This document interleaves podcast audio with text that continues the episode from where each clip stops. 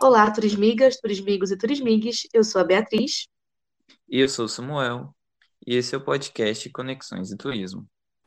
Seguindo a nossa série do Caminhos da Metodologia, agora o grupo do Diego, da Carla e da Angélica vai falar um pouco sobre a etnocartografia, uma metodologia nova que vem sendo muito utilizada nos dias de hoje.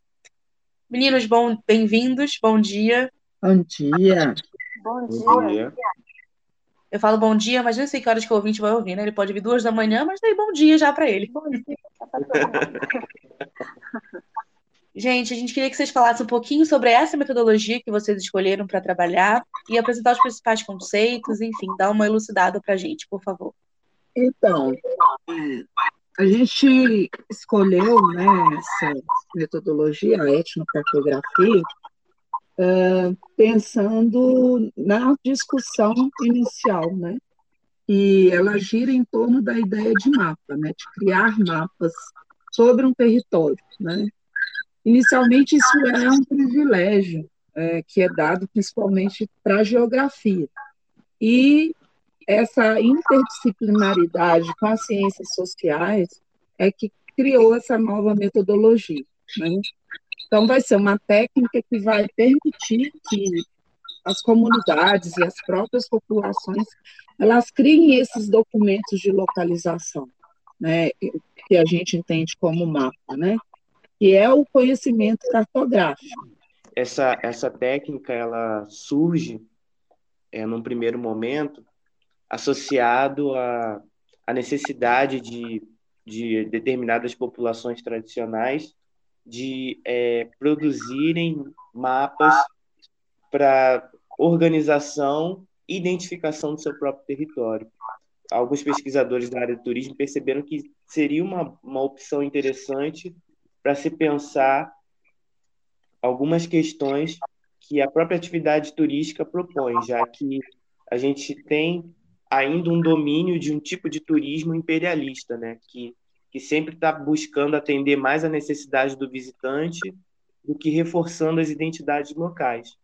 Então, é, essa metodologia, de alguma forma, ela foi inclusive escolhida por nós justamente por isso. Ela é uma, uma metodologia que propõe uma visão contra-hegemônica. É, também é, ela serve como forma da valorização do conhecimento né, desses territórios. Né? Coopera também para é, o uso de, dessa ferramenta né, para o, o etnoturismo no, no ambiente é, ecológico, né? fazendo com que é, é, esses povos tenham um pouco mais de ciência sobre os seus, os seus locais, né? sobre é, o seu mapeamento, é uma forma de ajudar no, no, reconhecimento dessas terras e mapeamento e também na, na, no desenvolvimento de políticas públicas, né? na demarcação de terra, proteção, né? homologação dessas terras também. Ela serve de que forma? De uma forma desse povo, né?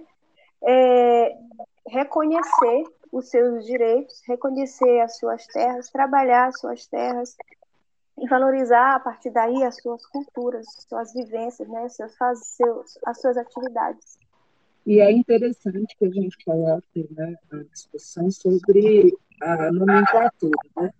A etnocartografia está colocada como um dos nomes que é utilizado, mas a gente vai encontrar também como cartografia social, mapeamento participativo, né? tem algumas variações, né? vai depender do autor, o que, que ele vai usar como referência.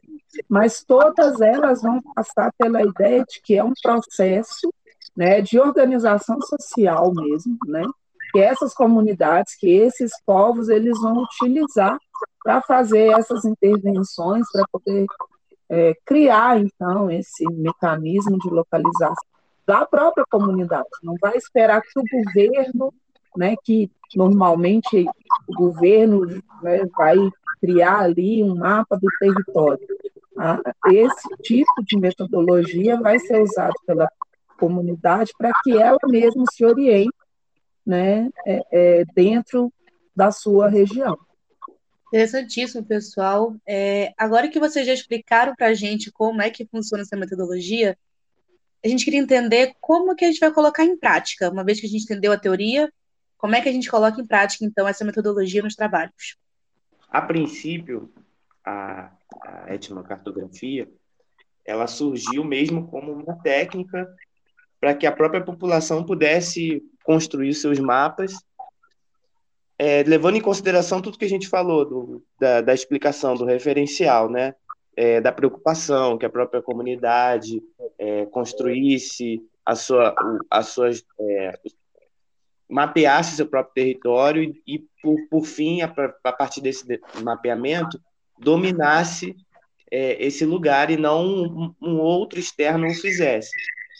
E aí, por que eu estou retornando essa explicação? Porque a partir do, do que desse conceito, a partir do que o mapeamento participativo propõe, como isso pode ser utilizado pelas pesquisas em turismo. Então, eu, é, eu, eu vejo dessa forma, que assim, não é uma pergunta que vai ter uma e nem pode ter uma única resposta e na verdade ela não precisa nem ter necessariamente uma resposta porque a partir do momento que você diz, ah, isso aqui serve para tal coisa, você acaba limitando a metodologia. Acredito que isso aconteça até com todas as outras metodologias. Cabe para a gente não dizer que serve para tal coisa, mas de como têm sido feitos os usos a partir dos levantamentos bibliográficos que nós fizemos. Os 10 artigos que eu pesquisei têm várias formas, como o Diego falou, de pesquisa, né? Dentre elas, a, o, a pesquisa bibliográfica, né? mas aí também envolve a observação participante, né? o registro de depoimentos escritos e falados né? por meio de, de, de entrevistas, né? É, o mapeamento participativo dos locais, né? Esse mapeamento também é etnográfico, né? Ele serve como para fazer o mapeamento das discussões das pessoas. E, assim, eu acho que eu posso dizer de uma maneira bem resumida, assim, só para esclarecer às vezes o, o ouvinte que nunca tenha tido contato com material, no geral, o que a gente percebe é que essa técnica no turismo ela tem sido usada para em duas vertentes. É, dentro do que a Carla está tá explicando de uma maneira mais detalhada, né? Ela está utilizando, está sendo utilizada para identificação de oferta turística e a organização do turismo dentro do território. É, provavelmente os ouvintes já devem ter ouvido falar que o Ministério do Turismo, assim, junto com os estados e os municípios, eles fazem esse trabalho de mapeamento participativo. Ele propõe uma nova forma de inventariação turística.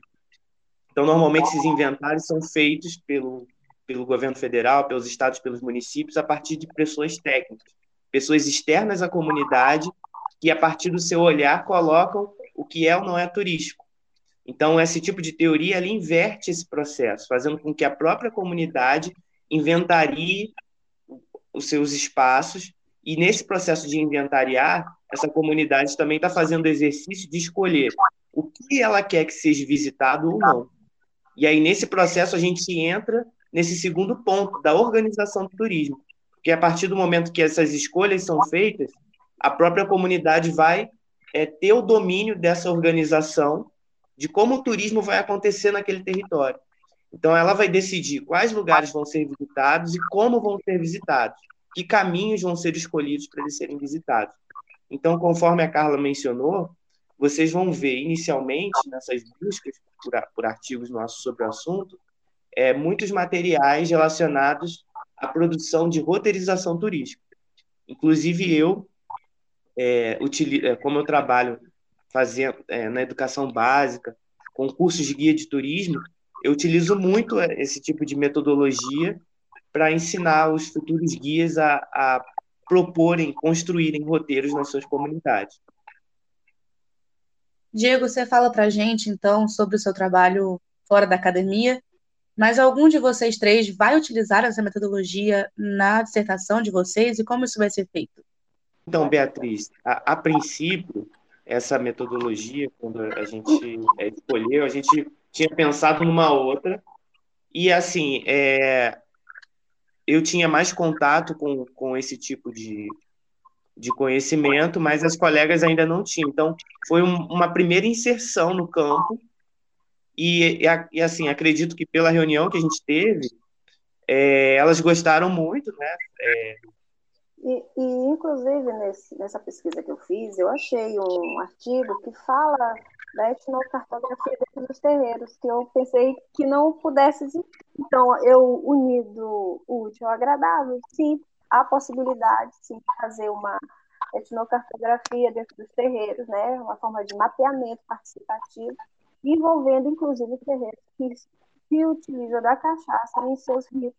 Então, eu até comentei, eu acredito, acho que o trabalho quando a gente apresentou, que, é uma, que eu posso, então, assim, futuramente, trabalhar isso, né, porque é uma forma bem complexa, mas está, de certa forma, dentro do meu trabalho, que eu trabalho com a etnologia, né, então tem um pouco de diferença, sim, ah, mas eu posso me adaptar em um artigo científico, quem sabe? É muito complexo, mas eu percebi que durante essa pesquisa ele abrange muitas coisas, principalmente comunidades tradicionais.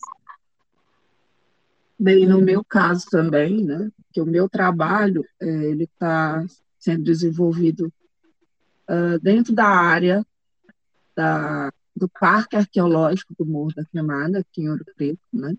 Na verdade, agora não é parque, é monumento, mas ainda é uma área de preservação. E o trabalho é, vai ser desenvolvido dentro da parte da arqueologia, do turismo e do turismo de base comunitária.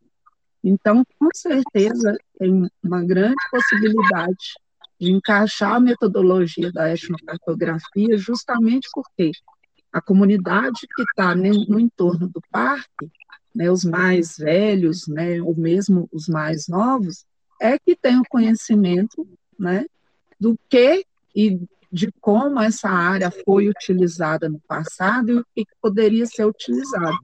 Né?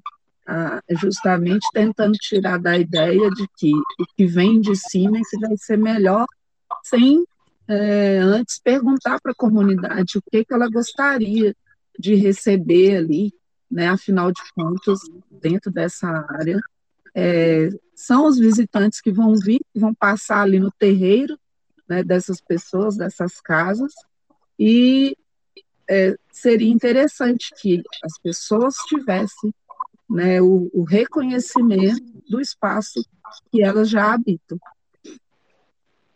Excelente, pessoal. E a gente, infelizmente, encerrando nossa, essa nossa conversa de hoje, a gente queria que vocês indicassem três autores nacionais e internacionais que são nome base para a pesquisa nessa metodologia, né? Quando os ouvintes forem fazer as pesquisas deles, que eles possam usar esses autores como referência na minha pesquisa encontrei o Franco, que eu percebi que ele é muito citado por outros autores dentro dessa temática. Cito nosso amigo Rocha, né, que é o Diego, né, a dissertação dele é muito interessante, li, achei muito interessante, muito propícia para a temática também. Cardoso Guimarães, né, foram o que eu percebi que são muito citados, que eles já abrangem a temática dentro do um mapeamento participativo envolvendo comunidades, né, quilombolas e também indígenas. E aí eu também acrescento, você, você pediu, agora todo mundo está indicando o autor, ó. é, também tem o, o Henry Axelhardt, que é uma referência na área, só que ele não trabalha, ele trabalha só com o conceito, mas é interessante é, ver como esse autor é, constrói o conceito para poder pensar nas aplicações no turismo. E tem dois professores também, um da Rural e outro da, da UERJ, né? Tem o Kleber Marques de Castro e o Rafael Ângelo Fortunado. Que orgulho a gente ter um dos autores entrevistados no podcast, então, citado aqui. Que honra nossa. Isso, gente, eu também tô, eu ainda estou caminhando né, nessa trilha. A gente queria agradecer muito a presença de vocês no nosso podcast, terem disponibilizado um tempinho para falar sobre a metodologia que vocês trabalharam na disciplina de seminário 1. É, a gente queria agradecer, desejar boa sorte nessa tarefa árdua que é escrever uma dissertação. E a gente espera encontrar vocês em breve em mais um episódio. Ok, obrigada. Obrigada a você. Agradecemos, Beatriz, pelo convite e pela oportunidade de, de trazer um pouco das nossas pesquisas para fora dos muros da universidade. Faço minhas palavras do Diego. Muito obrigada pela oportunidade de estar aqui. Obrigado por terem nos ouvido e esperamos que tenham gostado. O podcast é um projeto do Departamento de Turismo e do Programa de Pós-Graduação em Turismo e Patrimônio do UFOP. Coordenação, professor Rodrigo Burkowski. Produção e comunicação, Beatriz Flecha. Mídias sociais e arte, Samuel Fernandes. Edição, Daniel Palazzi. Sigam nossas redes sociais e até o próximo episódio.